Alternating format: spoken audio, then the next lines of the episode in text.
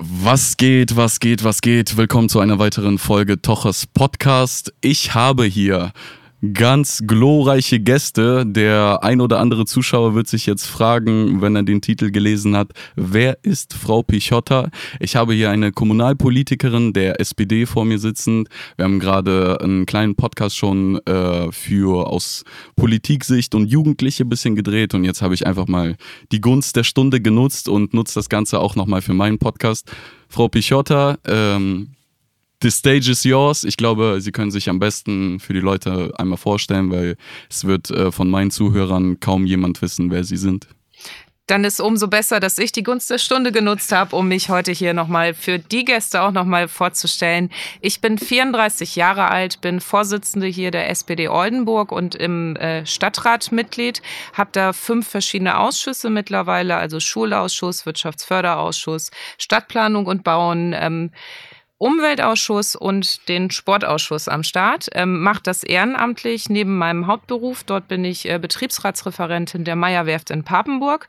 Total interessant, ähm, mein Job, weil ich da auch die Kommunikation zwischen den Betriebsräten und der Geschäftsleitung und der Gewerkschaft unterstütze in allen meinen Teilbereichen bin ich immer mit sehr, sehr vielen Menschen äh, habe ich zu tun und das finde ich auch total gut.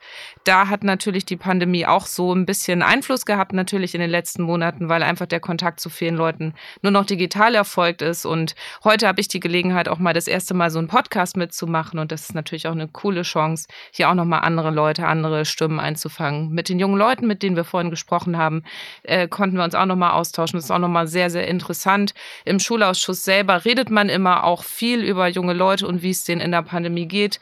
Ähm, und wenn man einfach nochmal das direkte Gespräch nochmal hat hier, ist es natürlich auch schön zu wissen, wie es denen wirklich geht und wie die, sie auch die Pandemie erlebt haben. Ja, Wahnsinn. Ich dachte schon, ich habe viel zu tun im Alltag, aber bei der ganzen Summe an Ausschüssen weiß, weiß ich gar nicht von A bis Z ist ja, glaube ich, jeder Ausschuss gerade dabei gewesen, richtig? Ja, fast. Aber ähm, das Ding ist einfach, mir macht es einfach total viel Spaß, mich für meine Stadt auch zu engagieren. Und ähm, Kommunalpolitik ist halt klasse, weil du kannst relativ schnell Dinge in der Lebensum im, im Lebensumfeld einfach verändern und verbessern. Und das finde ich halt total gut. Also ich habe zwar studiert und auch sehr theoretische Sachen gemacht, gemacht in meinem Sportsoziologie-Studium. Ähm, aber ich finde es halt total toll, wenn man was machen kann, was so Hand, also was, was mit Hand und Fuß im Grunde genommen.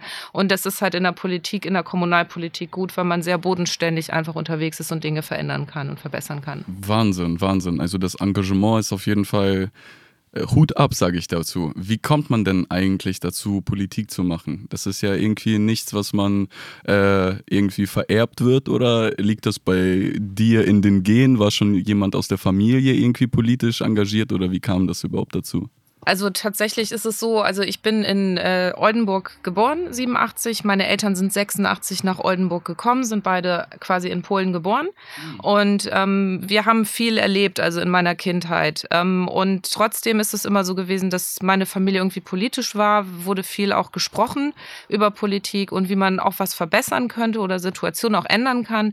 Und ähm, ich war in der Schule auch immer jemand, ich habe immer recht klar meine Meinung gesagt. Ich hatte, ich bin da auch heute noch stolz drauf in der Grundschule steht unter meinen Bemerkungen, dass ich mit meinem Protestverhalten den Unterricht stören würde. Das war in der vierten Klasse auf meinem Zeugnis, bin ich bis heute stolz drauf, weil das ja Zeit, dass ich schon immer politisch war und mein Maul nicht halten konnte, sage ich jetzt mal so. Und ähm, ja, dann bin ich halt äh, in die SPD eingetreten und ich mache das halt einfach ganz gerne. Ich bin so jemand, wenn mich was stört, ich ertrage das einfach nicht. Ich muss dann einfach was dazu sagen. Ist manchmal auch nicht leicht so, weil, ne, geht vielen vielleicht auch auf, die Nerven so eine Art, aber ich ertrage das einfach nicht. Und deswegen bin ich politisch aktiv. Ja, cool. Ja, als Politiker sollte man auf jeden Fall gut kommunizieren können und äh, ich glaube, das kannst du dann. Nur ich weiß nicht, ob die Eltern denn dann auch so stolz drauf waren. Ich glaube mittlerweile dann schon, aber wenn so in der vierten Klasse so eine Bemerkung steht, das war wahrscheinlich nicht so positiv. Ähm, ja, ich freue mich auf jeden Fall, dass wir hier zusammengefunden haben. Ähm, wir, also ich habe neben den ganzen Musikprojekten, die wir machen, auch letztes Jahr ein Projekt gestartet, das heißt Miteinander Oldenburg. Und äh, in dem Projekt haben wir einfach mal lokale äh, Unternehmer interviewt, wie es denen zur Corona-Zeit ergangen ist. Und da hatte ich eigentlich schon so, ja, eins zu eins die ganze Zeit mit allem zu tun so.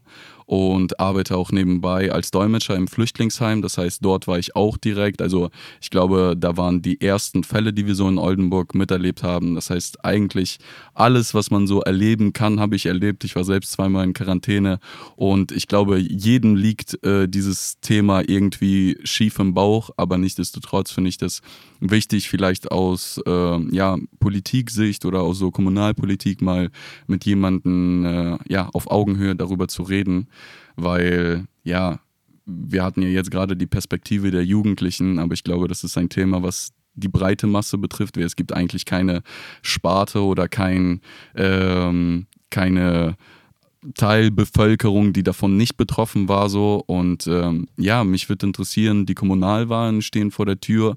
Und ähm, um nochmal zu den Kleinstunternehmer und den Mittelstand zurückzukommen, ich habe da viele Existenzen gesehen, die bankrott gegangen sind. Und das ist mir wirklich tief an die Niere gegangen, sage ich jetzt mal. Und was ich mich frage, wie soll denn das Ganze wirtschaftlich überhaupt wieder aufgewuppt werden? Weil das ist eigentlich, wir haben aktuell so eine Zeit, ähm, jede Krise hat ja so einen Nachkriegsbeigeschmack, ähm, sage ich jetzt mal.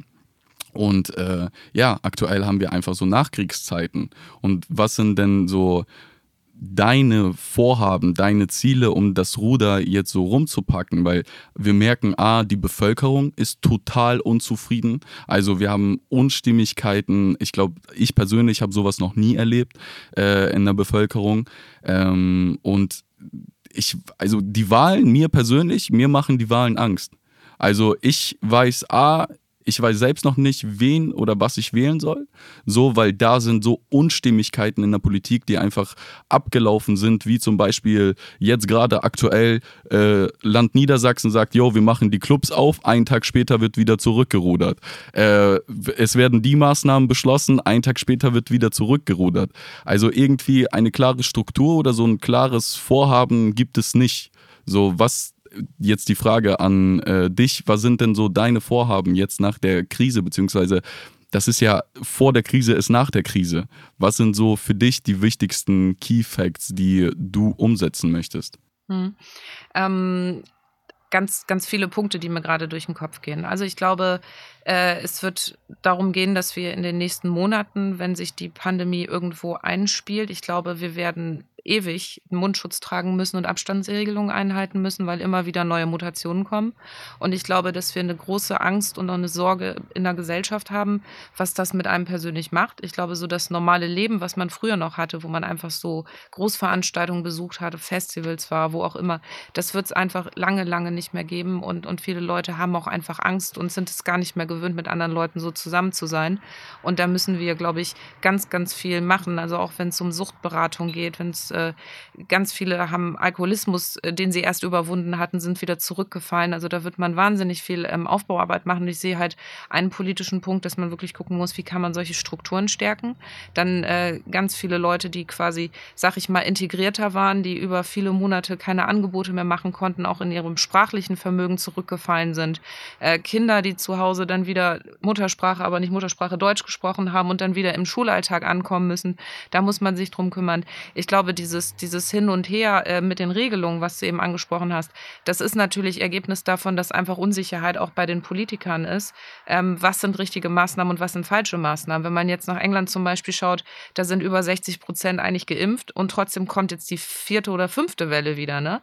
Und ähm, das ist halt irgendwo das Problem, dass man einfach gucken muss, äh, wie regiert man Bürgerinnen und Bürger richtig und wie geht man so damit um, dass man auch eine Verantwortung dann hat, damit nicht so viele krank werden, dass dann Gesundheitssysteme kollabieren. Und natürlich geht das dann zulasten auch des Vertrauens den Menschen gegenüber, weil die natürlich nicht wissen, äh, kann, kann ich mein Geschäft aufmachen, muss ich es morgen wieder zumachen, muss ich dies, muss ich das, muss ich jenes machen. Und die wirtschaftlichen Missstände im Endeffekt. Also ich kenne viele, viele Leute, die so wahnsinnig viel Geld verloren haben, die in mittelständische Unternehmen waren, die Umsätze hatten bis vor ein paar Jahren, die absolut zusammengebrochen sind. Ich hatte das eben schon gesagt.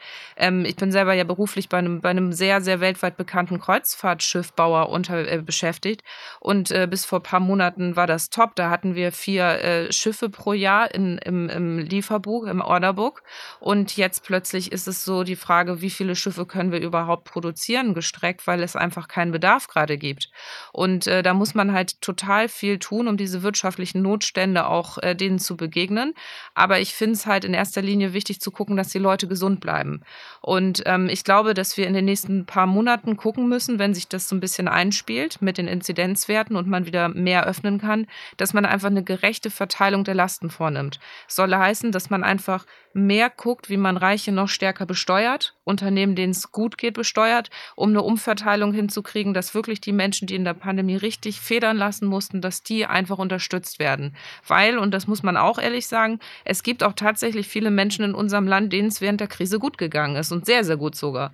Wenn ich dann mitkriege, ähm, ich will jetzt keinen kein Sozialneid ausrufen oder so, aber es gibt auch viele Beschäftigte, die konnten ihre Kohle halt nicht für einen Urlaub ausgeben, sind dann fein zu Obi hin und haben dann ihre ganze Gartenausrüstung und was auch immer gekauft und hier noch Geld ausgegeben, dort noch Geld ausgegeben. Und da muss man einfach mehr Solidarität auch machen und klar sagen, hier, äh, wir müssen den Leuten, die viel Geld verloren haben, einfach mehr Geld dann umverteilen. Und so sehe ich halt persönlich einen Weg dahinter. Und auf kommunaler Ebene, weil du das auch angesprochen hattest, würde ich mir einfach wünschen, dass wir in den nächsten Monaten noch mehr Möglichkeiten für junge Menschen auch machen, äh, Grünflächen zu nutzen, wo man ein bisschen mehr abhängen kann, dass man auch vielleicht äh, neue Freizeitangebote schafft, Sportangebote schafft, ähm, die Leute einfach unterstützt, vielleicht auch mit Gutscheinen, dass sie in der Freizeit noch coolere Sachen machen können, ähm, dass man da einfach konkret Angebote schafft, um den jungen Leuten irgendwie was zurückzugeben. Ich meine, das Jahr ist weg das Jahr ist für viele auch weg, wo man nicht irgendwie ähm, auf Klassenfahrten fahren könnte, den ersten Kuss haben konnte, was weiß ich für einen Quatsch gemacht hat. Das ist einfach weg das Jahr. Da saß man vor Zoom und hat sich irgendwie beim Homeschooling beschäftigt. Und äh, da dieses Jahr, das kann man nicht wieder wegmachen, aber man muss sich halt äh, dafür einsetzen, dass es denen einfach ein bisschen besser gemacht wird, ein bisschen schöner gemacht wird. Und am dollsten taten mir eigentlich die Leute auch leid, die wirklich zu Hause alleine sind. Ähm, das ist einfach ganz furchtbar gewesen. Ja, sind auf jeden Fall auch ganz, ganz viele Punkte. Ich sehe das Ganze aus meiner persönlichen Sicht als kritisch an, einfach äh, Großkonzerne oder dann Großverdiener äh, äh noch stärker zu besteuern, weil wir sind halt einfach in Deutschland das Land, äh, was einfach die höchsten Steuern für Unternehmer hat. Und äh, wir persönlich sind auch Unternehmer und, und wir planen auch irgendwie für die nächsten drei bis fünf Jahre in die Zukunft. Und das ist ja auch nicht die Lösung, dass irgendwie große Unternehmen allein schon auf dieser Grundlage dann bei 43 Prozent irgendwie Höchststeuersatz, du gibst fast 50 Prozent von, dein, von deinem Gewinn an von deinem Unternehmen, was du aufgebaut hast und immer mehr Unternehmen ziehen dann, ziehen dann weg aus Deutschland. Also in unserer Branche, in der Medienbranche, YouTuber, das ist eigentlich gang und gäbe, dass die irgendwo hin in ein anderes äh, Land ziehen. Äh, die YouTuber jetzt diese ganzen Dubai-Affären, sage ich jetzt mal, wo die ganzen Blogger, Influencer nach Dubai ziehen, einfach aus steuerrechtlichen Gründen. Also das wird sich ja auch dann nicht wirklich einpendeln, wenn man einfach den, äh, die eh schon 40 Prozent abgeben, noch mehr Geld wegnimmt nimmt, das wird ja für die eigentlich nur noch mehr Grund sein, also zu sagen, ja, okay, dann mache ich einfach den Standort von meinem Unternehmen in einem anderen Land. Also das sehe ich halt so äh, als problematisch und auf der anderen Seite dann äh, die Leute, die man retten will, mit einem Berg an Bürokratie überschwemmt, äh, zum Teil die Überbrückungshilfen, die ohne einen Steuerberater gar nicht gestellt werden können, äh, Einzelunternehmer, Solo-Selbstständige, Freiberufler, äh, also Freelancer, die ganze Sparte ähm, wirklich mehr oder weniger ausradieren und gar keine Möglichkeit geben. Und genauso dem Mittelstand äh, ist ja ist ja wirklich bekannt, dass die Leute, die auf Novemberhilfen im März immer noch keine Antwort bekommen haben und wird, also ist es nicht irgendwie ähm, generell ein strukturelles Problem, also gar nicht dieses Geldproblem, sondern ein strukturelles Problem, was wir einfach in Deutschland haben, was Digitalisierung angeht. Mit Digitalisierung könnten wir äh, den deutschen Staat ein viel optimaler machen, viel mehr optimieren. Wie viel Geld fließt denn durch den deutschen Staat, also Steuern haben wir ja genug. Das ist ja facto äh, sehr gut nachvollziehbar. Aber wie werden denn diese Steuergelder dann verteilt? Weil das kann ja nicht sein, dass so ein Staatsapparat zum Teil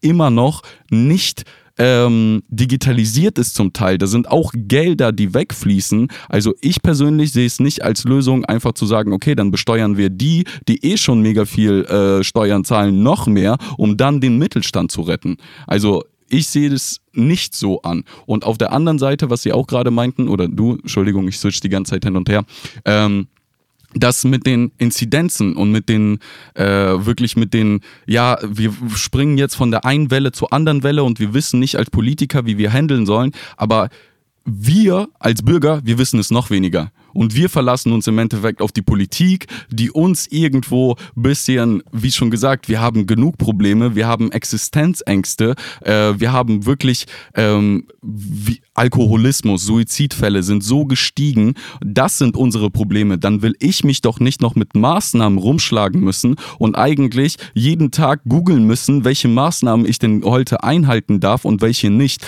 Das ist doch eigentlich die Aufgabe der Politik. Und da weiß ich nicht zu sagen, ja, wir wissen als Politiker nicht, wie wir handeln sollen.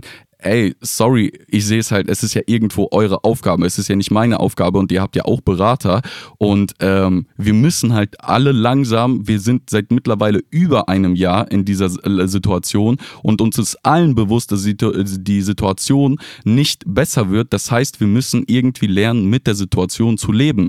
Und ähm, da irgendwie mal auf, mal zu, mal bis 10 raus, dann doch nicht bis 10, dann von Bundesland zu Bundesland eine andere Regelung. Also das sind ja irgendwo so ganz, ganz viele Fragezeichen, die bei mir entstehen, die ich aber auch persönlich in meiner Altersgruppe, in meinem Umkreis, in dem ich mich umgebe, immer wieder mit denselben Themen konfrontiert werde. Das sind genau diese Themen.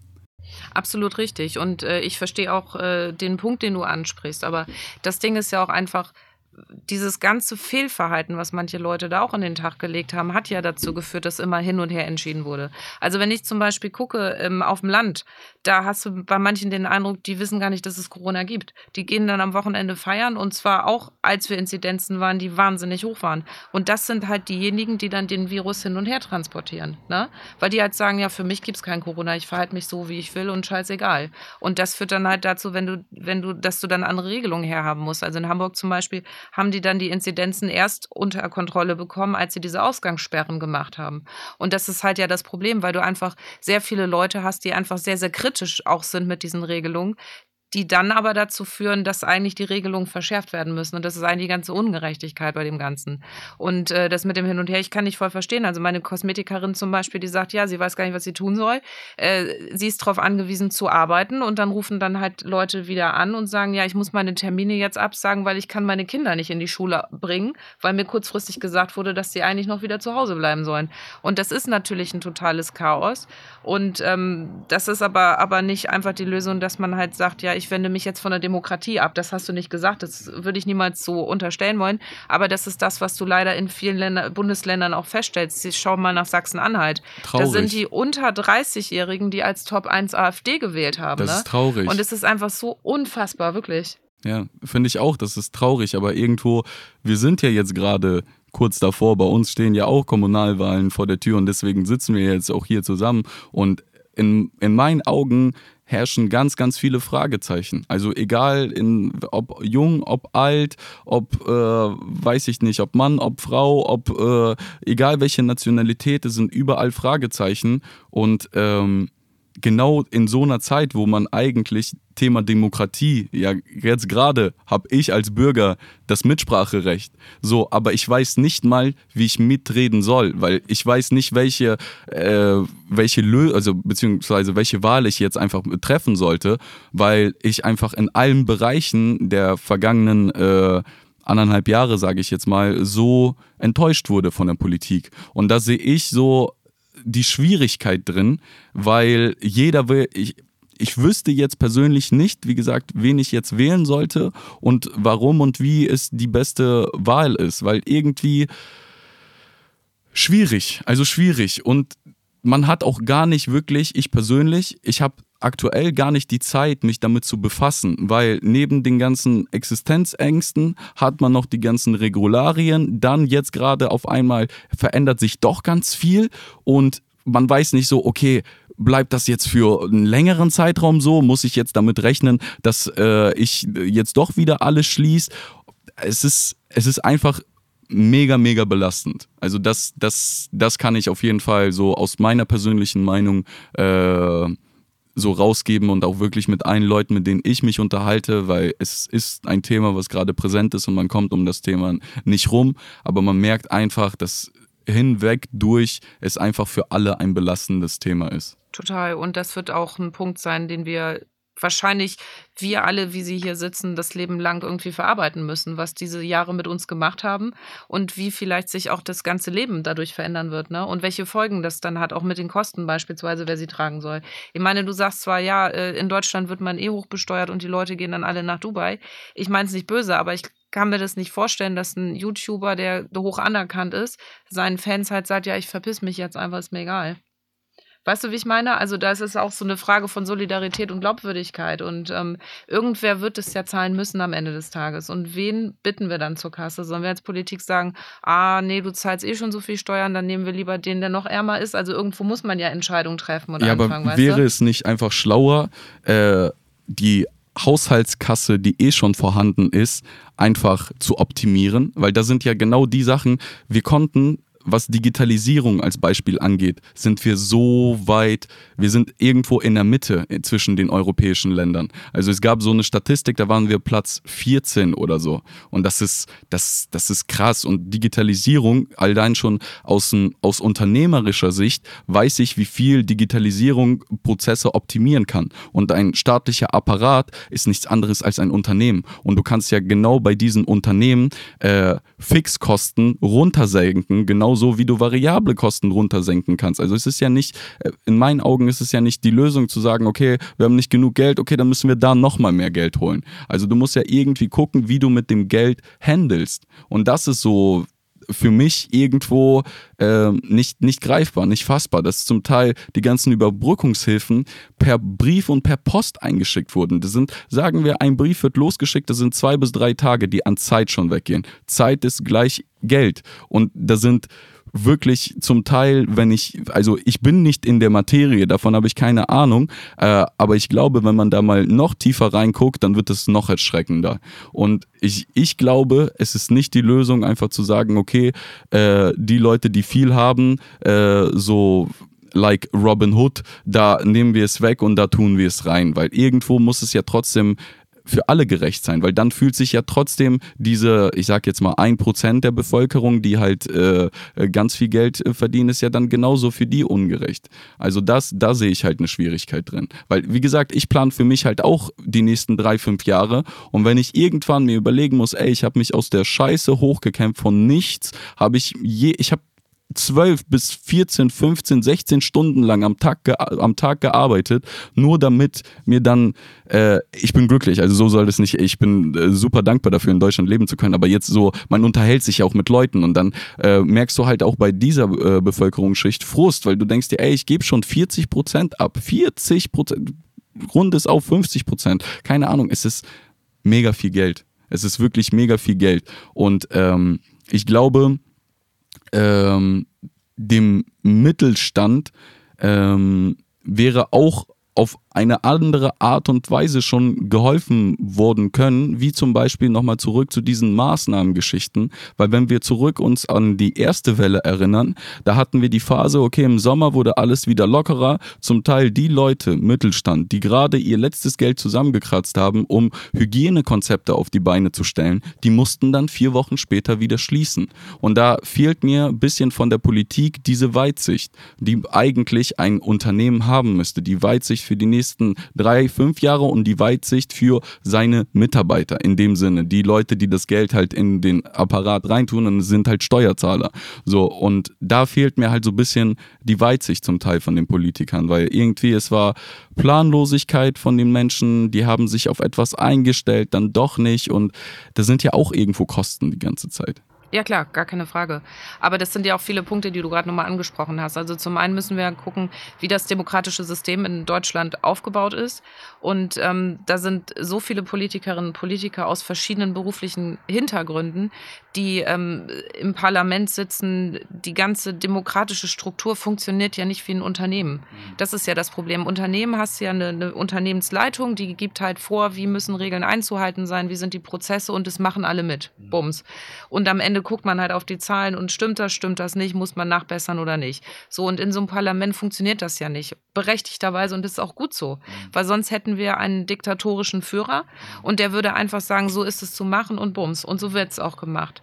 Und äh, das ist halt das eine, was ich sagen wollte. Das andere ist Thema Robin Hood, wo du das vorhin ansprachst. Ich glaube, das ist halt halt einfach eine grundsätzliche Auffassung. Ich glaube, ähm, wenn du zum Beispiel das, was du ansprichst, das ist so das, was in den USA viele Jahre gelebt wurde, ne? dass man gesagt hat, wenig besteuern, Leute möglichst selbstständig lassen, man kann vom Tellerwäscher zum Millionär kommen. Das hat, funktioniert ja aber nicht. Joe Biden macht eine Politik seit, seit einigen Monaten, Gott sei Dank, die klimaschutzorientiert ist, aber der hat richtig, richtig viele Steuergeschenke, gibt er den Menschen, beziehungsweise pusht da richtig rein, damit Leute nicht mehr drei Jobs machen und am Ende des Tages immer noch arm sind. Und das sind so Entwicklungen, dass das System in den USA einfach durch diese, diese wenig Steuerpolitik damals, sie ist einfach im Arsch in manchen Bereichen. Da gibt es eine ganz schlechte Gesundheitsversorgung. Da müssen sich Menschen kommen in totale Armut, weil die ihr Haus verkaufen müssen, weil die irgendwie krebskrank werden und das nicht bekommen, äh, die, den Krankenhausaufenthalt. Und das sind halt so, so sag ich mal, in Anführungszeichen Luxus, der bei uns in Deutschland normal ist, eben weil wir unser System haben, das so ist, wie es ist. Weil wir eben so viel Steuern bezahlen. Ich meine, klar, jeder, der seinen Gehaltszettel jeden Monat sieht und dann sieht, oh Scheiße, wie viel Steuern sind denn da wieder runtergegangen, das ist super ärgerlich. Gerade in den Monaten, wenn du so Weihnachtsgeld oder Urlaubsgeld oder was weiß ich nicht bekommst, das ist super ärgerlich. Auf der anderen Seite denke ich mir aber so, ja, wenn ich dann krank bin, dann gehe ich halt zum Arzt und werde gut versorgt. Und ja. das ist einfach der Punkt dahinter. Ja, aber da ja. zum Beispiel auch als Beispiel, das äh, kenne ich nur so aus meiner persönlichen Erfahrung jetzt. Mein Papa ist so seit zwei Jahren Rentner geworden und ich verstehe nicht, warum ein Mann, der schon jahrelang äh, Steuern gezahlt hat und Krankenkassenbeiträge gezahlt hat, äh, A, auf seine Rente besteuert wird, so, und B, der ältere Herr noch auf seine Rente, von seiner Rente Krankenkassenbeiträge zahlen muss.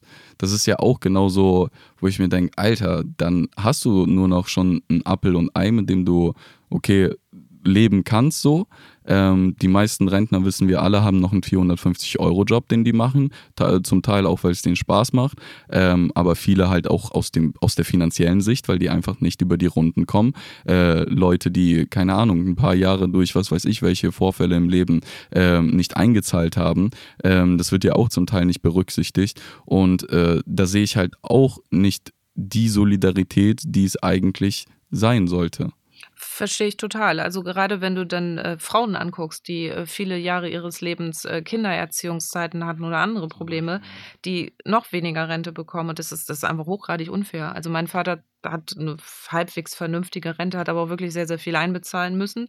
Und wenn du dann anguckst, so, äh, sag ich mal, ehemalige Lehrer, die haben natürlich eine Hammerpension. Ne? Und dann, wenn es dann darum geht, um eine Hörgeräteversorgung oder so andere ähm, Hilfsmittel, äh, sind die da fein raus, während unsere Väter dann natürlich gucken müssen, naja, äh, kann ich jetzt den Rollator nehmen oder die Hörgeräte oder die? Das sind einfach, klar, das sind absolute Ungerechtigkeiten. Da bin ich bei dir, absolut. Ja, ja und da entsteht halt auch der Frust und da entstehen solche äh, allein schon diese ganzen Frustwähler, die wir jetzt bei der AfD sehen, das ist ja alles nur, da habe ich auch mit eher Älteren äh, geredet, weil ich halt auch immer interessiert bin an jeder Meinung und äh, habe von sehr, sehr vielen, ich sage jetzt mal Ü50 äh, gehört, äh, nee, ich wähle die AfD, um einfach sozusagen dem Staat einen reinzuzahlen.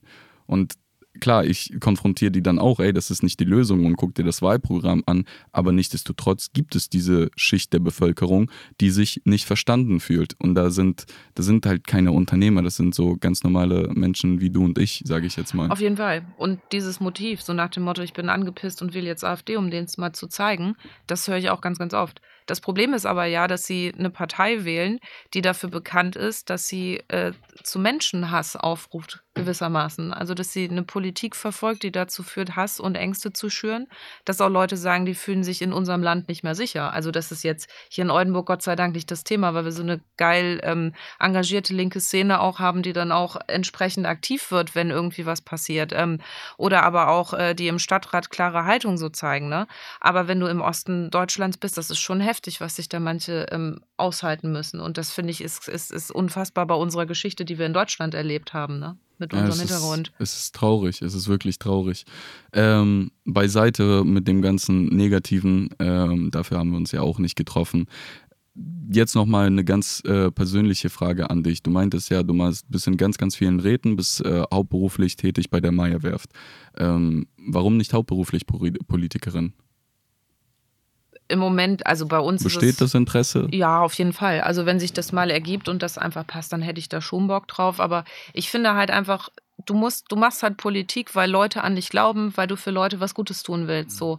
Und ähm, das ist sowas, finde ich, was man nicht planen kann. Wenn sich so eine Zeit ergibt, wo man dann sieht, alles klar, da gibt es eine Chance im Parlament Vollzeit gewählt zu werden, sag ich mal, und äh, es passt in den persönlichen Lebensentwurf, dann da kann ich mir das auf jeden Fall vorstellen.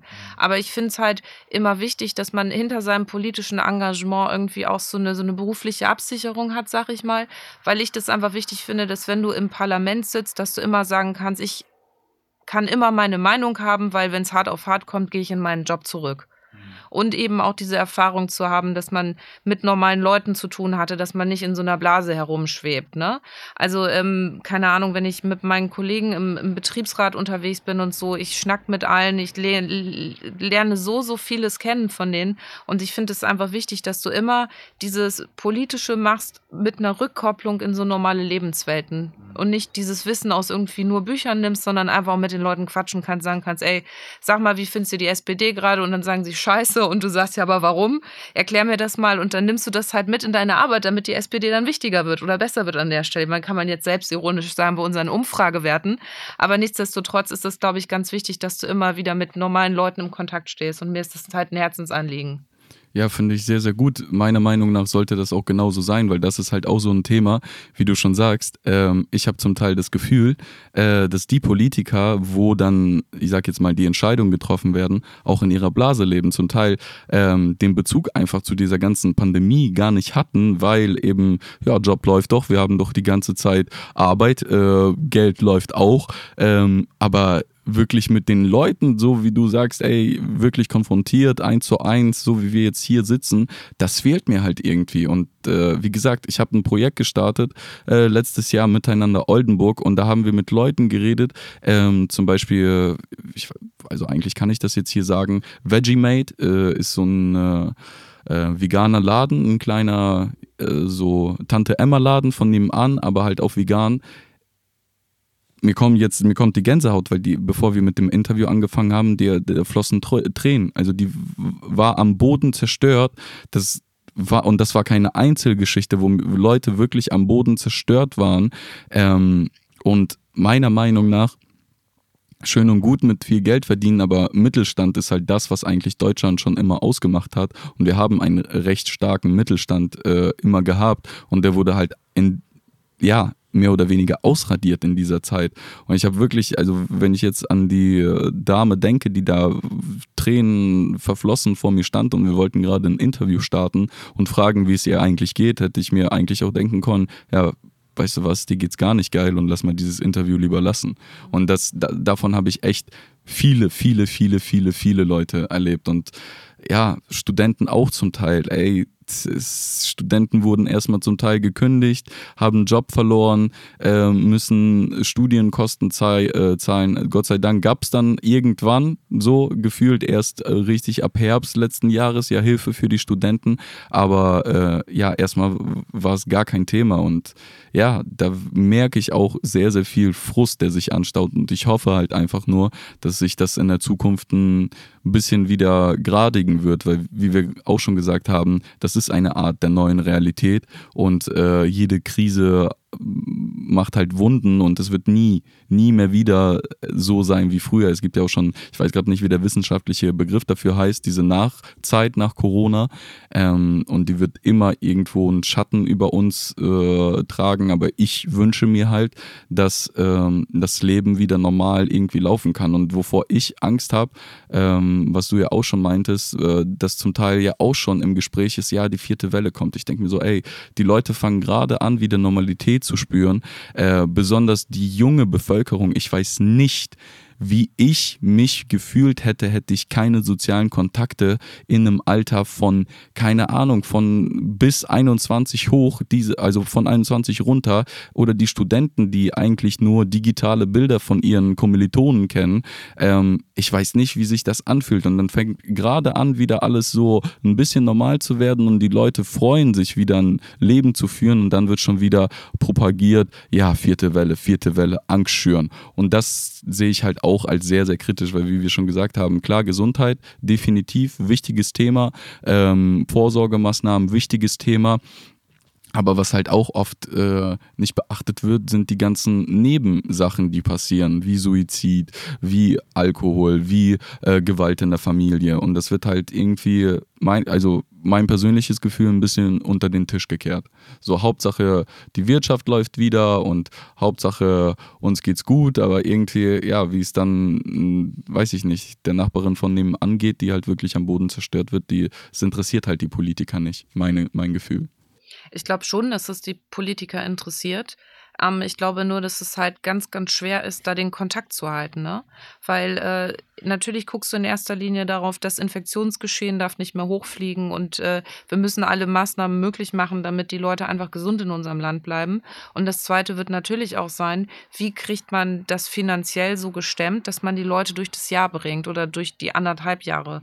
Wir haben ja diese Kurzarbeiterregelung der Bundesregierung und äh, bei uns am, am Werftstandort führt das halt schon dazu, dass wir seit über einem Jahr unsere Kolleginnen und Kollegen noch halten können, weil eben die weniger Arbeit über Kurzarbeitergeld kompensiert werden kann. Aber wenn man sich halt anguckt, dass dieses Kurzarbeitergeld für rund 3000 Beschäftigte schon gezahlt wird seit so vielen Monaten und dann gucken wir die anderen Bereiche, wo auch Kurzarbeitergeld reinfließt, das ist enorm viel Kohle. Und das ist natürlich ein Punkt, aber natürlich auch der Punkt, Leute, die vorher in irgendwelchen öffentlichen Communities gewesen sind oder so. Da kannst du natürlich sehen, oh, meinem Nachbar geht schlecht oder dies oder das oder jenes, da kann ich mal helfen. Oder da gibt es irgendwelche Unterstützungsangebote, was weiß ich, werden Alkoholiker, gerade anonyme Alkoholiker, ich weiß gar nicht, tagen die über Zoom, keine Ahnung, oder digital, weiß ich nicht. Ja, ich hoffe auch. Aber das ist dann genau die Frage, wie können diese Kontakte halt ähm, verstetigt werden und gehalten werden, um sicherzustellen, dass es den Leuten auch weiterhin oder wieder gut geht. Und da kann, glaube ich, Politik nicht so den direkten Einfluss haben, beziehungsweise da können die Politikerinnen und Politiker, die können ja nicht bei jedem in die Haustüre reingehen und nach dir selber gucken, weißt du? Und das ist ja auch irgendwo ein Konfliktfeld. Auf der einen Seite regen sich die Leute berechtigt darüber auf, dass äh, morgen das angeordnet wird und dann vielleicht eine Woche später wieder was anderes. Aber dann heißt es wieder, ja, aber eigentlich muss man auch bei jedem nochmal zu Hause nachgucken, was der jetzt gerade macht. Und dieses Wechselspiel zwischen Freiheit und den Einschränkungen, das ist einfach ganz, ganz krass. Und das wird auch viel mit den Menschen in unserem Land machen. Was mir noch so ein Punkt ist, wo du gerade mit den Studenten angefangen hast, mit dem Mittelstand, die ganzen alten Menschen in unserem Land, das ist auch total krass. Also mein Vater, der jetzt äh, um die 80 ist, bei uns zu Hause zum Glück, der hat seit, seit vielen Monaten war der auch gar nicht so richtig draußen. Und du merkst schon, das baut sprachlich ab, das baut äh, körperlich auch ab.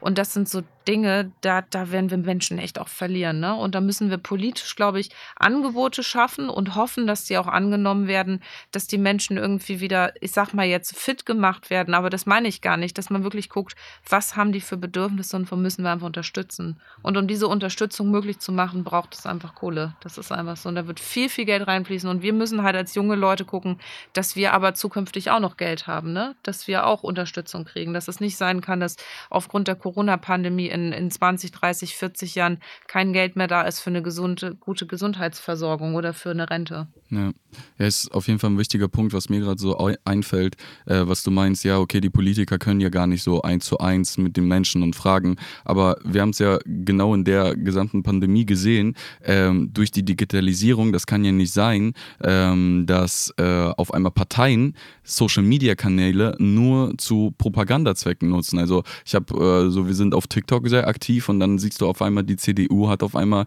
äh, einen TikTok-Kanal, aber genau da könntest du ja anknüpfen und eins zu eins mit den Leuten reden und nicht als Propagandamaßnahme zu nutzen, um noch an die jüngere Bevölkerung vielleicht äh, das Branding der CDU, das, äh, die Gesichter nochmal reinbringen, damit die das im Kopf haben, sondern genau in diesen Kanälen müsstest du doch eigentlich einen Ansprechpartner haben. Du müsstest ja genau wie so ein, äh, ein Fragesticker auf Instagram äh, den Leuten, die Möglichkeiten sind ja da, aber aus meiner Sicht werden die Möglichkeiten, die gegeben sind, eigentlich nur nur aus Propaganda, aus Werbezwecken gemacht, weil wir jetzt gerade kurz vor Wahlen stehen und müssen noch mal richtig reinpowern, äh, dass wir in aller Munde sind. Aber ähm, diese Maßnahmen und diese Tools, die vorhanden sind, eigentlich zu nutzen, um den äh, Menschen näher zu kommen, das wird nicht benutzt.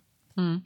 Ich glaube, das wird schon versucht zu benutzen, aber ich glaube, das funktioniert einfach nicht, weil genau das und äh, wie du das nennst, Propagandazwecke, wir stellen ja auch fest, wenn wir Öffentlichkeitsarbeit äh, in digitalen Medien machen wollen als Partei, dass das einfach wahnsinnig schwer ist, weil die Leute, die wollen das eigentlich nicht. Also das stellt man fest, das ist genau wie du das beschreibst und wir müssen aber trotzdem versuchen, die Leute halt irgendwie zu erreichen. Ne? Und äh, da sind wir, sind wir bemüht. Wir machen vieles natürlich mit, mit Ehrenamtsstrukturen, wir machen aber auch viel vieles auch mit Unterstützung natürlich von der Bundespartei. Aber da ist vielleicht auch selbstkritisch gesagt, hat vielleicht die Zeit der Pandemie nicht gereicht, um das jetzt mal ironisch zu sagen, ist nicht bös gemeint oder abwertend gemeint, aber so eine schnelle Digitalisierung, wie sie dann in diesem Bereich passiert ist, die ist, glaube ich, noch nicht positiv vollendet für die Parteien. Mhm. Ne, weil AfD zum Beispiel, glaube ich, gelingt es ganz gut, die sozialen Medien zu spielen und vielleicht nicht so. Das ist so ja das Traurige. Das kann ja, ja nicht sein. Enorm, ja. Das kann ja nicht sein, dass die AfD es schafft, mit den Leuten eins zu eins im Kontakt zu sehen, auf Kommentare zu antworten. Damit kriegen die ja auch ihre Leute so, weil auf einmal jemand, der halt, wie wir schon gesagt haben, aus Protest äh, sagt, nee, dann gehe ich jetzt zur AfD. Erstmal gucke ich auf Facebook, was bei denen abgeht. Dann lässt er einen Kommentar und auf den Kommentar wird geantwortet. Der wird persönlich sogar noch angesprochen. Dann hast du eine persönliche Ebene und dann denkst du dir, ach komm, die ganz Großen, die gehen mir ich äh, setze jetzt da mein Kreuz. Und das, das ist ja eigentlich, müsste in meinen Augen viel mehr Offensive gemacht werden in diesem Bereich. Digitalisierung ist so wichtig. Also wenn ich jetzt aktuell die Jugendlichen angucke, die erreichst du nicht durch äh, irgendwelche Öffentlichkeitsarbeit. Das wirst du nicht, das wird nicht passieren. Die erreichst du halt online im Internet. Und das das Vor der Vorteil ja eigentlich, den ich sehe, der aber meiner Meinung nach nicht zu viel genutzt wird, mit durchs Internet kannst du jeden erreichen. Da ist, da ist nicht nur so, dass äh, jemand eingeschränkt ist, weil er nicht zu einem Termin kommen kann, weil er verhindert ist wegen Arbeit, nicht mobil ist, sondern du hast das abrufbereit jederzeit in deiner Tasche. Ja, aber das, auf der anderen Seite muss man auch sagen, eben hatten wir ja auch das Gespräch mit den Jüngeren, da sagte der eine, ja, er hat jetzt nur ein mobiles Gerät zu Hause, ein vernünftiges und die beiden Schwestern mussten halt Handy gucken. Ne? Also da hast du natürlich schon irgendwo eine unterschiedliche Verfügbarkeit, auch bei älteren Leuten, die nicht unbedingt so fit mit dem Rechner sind. Ähm, und äh, das andere Problem ist aber tatsächlich, was du sagtest, ist nicht nur eine Chance, sondern auch ein Risiko. Du kannst diese Diskussion, die wir jetzt hier so zum Beispiel führen, die kannst du im Internet nicht führen. Da wird halt eine Meinung rausgeknallt und dann steht sie erstmal da. Und wenn du halt auf gewissen Internetseiten guckst, da kriegst du so eine Meinungsmache auch gemacht, die hat dann auch nichts mehr mit Wahrheit zu tun, sondern das ist nur noch irgendwie eine Propaganda tatsächlich. Und viele Leute, die sind auch nicht mehr in der Lage, genau im Internet zu gucken, was es eigentlich war und was ist falsch. Mhm. Und das macht es wahnsinnig schwer, auch so demokratische äh, Prozesse hinzukriegen. Weil wir können uns jetzt irgendwie auch streiten, wir können gut sprechen, schlecht sprechen, wie auch immer, aber wir gehen irgendwie vernünftig auseinander. Und wenn du das halt in einem Chat machen würdest, hätte ich vielleicht schon gesagt, boah, du sagst jetzt Robin Hood zu mir, weil ich bei der SPD bin, du Arsch, so. Ähm, aber wir können es gar nicht so klar kriegen, wie es eigentlich gemeint war. Und dadurch ergeben sich ja schöne Gespräche, weil man eben sieht, oh, der andere hat eine andere Meinung. Und das macht ja auch Demokratie aus, dass man sich austauscht und verschiedene Meinungen hat und auch mal streitet und danach wieder zusammenkommt. Ja. Ja, sehe ich, kann ich nur unterschreiben. Wichtiger Diskurs ist auf jeden Fall wichtig und äh, es ist definitiv schwierig, sowas online und schriftlich zu machen und auch zu diesen ganzen ich betitel das jetzt einfach mal als Fake News, was so rumschwirrt, äh, da müsste ja auch eigentlich viel mehr Aufklärung laufen. So besonders, äh, wo du schon sagst, ja, äh, die ältere Bevölkerung hat keinen Zugang, aber ich habe den, das Gefühl, dass genau die Bevölkerung mittlerweile schon einen ziemlich guten Zugang hat, ähm, zu einer, bis zu einem gewissen Alter. Und genau die Bevölkerung, das ist auch die, die leichter auf solche Sachen einspringt. Weil wir sind mittlerweile seit 10, 15 äh, Jahren im Internet und wissen nicht alles, was ich dort lese, ist wahr und nicht jede We äh, äh, Meinung, die ich dort lese, ist äh, auf eine Goldwaage zu legen, aber einer anderen Altersgruppe ist es nicht so bewusst und die nehmen halt auch diese Wahrheiten als viel zu ernst wahr und da müsste halt auch mehr Aufklärung laufen. Ja. Gut, ähm, im Großen und Ganzen kann ich sagen, ich bedanke mich für deine Zeit. Ähm, Nochmal so zum Schluss für die Zuhörer, was wären so deine drei Key Facts? Normalerweise wäre das jetzt so auf Persönlichkeitsentwicklung, auf Mindset, aber einfach deine drei Key Facts, die du sagst, die äh, sollten die Menschen tun, um sich mehr mit, Poli also wie, mh, hm, was für drei, wie soll ich da sagen, Tipps würdest du den Zuhörern geben, wie die sich besser mit Politik befassen können? Weil du bist ja sehr engagiert, was Politik angeht. Der eine oder andere hat vielleicht das Interesse, aber weiß nicht, wie er daran gehen soll. Also das Erste ist, glaube ich, dass man selber nicht schnell sagen muss, man ist unpolitisch. Also ich merke das total viel, dass Leute sagen, oh, ich interessiere mich nicht für Politik oder ich bin unpolitisch. Und das sind eigentlich Menschen, die mega politisch sind. Die gucken genau, äh, keine Ahnung, trinken die ihr Wasser aus der PET-Flasche oder nehmen die einen Wasserbehälter mit? Oder äh, wie kaufen die ihre Klamotten? Ist das jetzt Secondhand oder ist das so Fast Fashion? Und äh, diese Leute sind oft politischer, als sie meinen. Das sowieso schon als Grundhaltung. Mhm. Und das einfach mal annehmen, dass man sagt, sagt, man ist immer politisch. Und dann die Frage, will man sich engagieren? Weil eigentlich lohnt es sich, sich zu engagieren, weil im Grunde genommen ähm, kann man es nur besser machen. Zu Hause sitzen und meckern kostet Zeit. Die Zeit kann man besser nutzen und sich zu engagieren. Und da kann man einfach, im Internet haben wir ja digitalisiert, haben wir relativ viel über Digitalisierung gesprochen, kann man sich einfach mal schlau machen darüber, wo hat man Bock, sich vielleicht mal zu engagieren. Das ist ja auch nicht gleich wie eine, wie eine Hochzeit oder so. Da geht man dann halt mal hin, lernt die Leute kennen und sagt, okay, cool, hier bleibe ich oder hier gehe ich wieder weg. Weil das nämlich drittens auch die Chance auch ist, einfach was in der Welt zu verändern, was einen abfuckt. Und das ist, glaube ich, einfach der Punkt. Punkt. Hammer. Als letztes Schlusswort, was einen abfuckt. Cut. Nein, Spaß. Ganz, ganz lieben Dank für deine Zeit. Gern geschehen.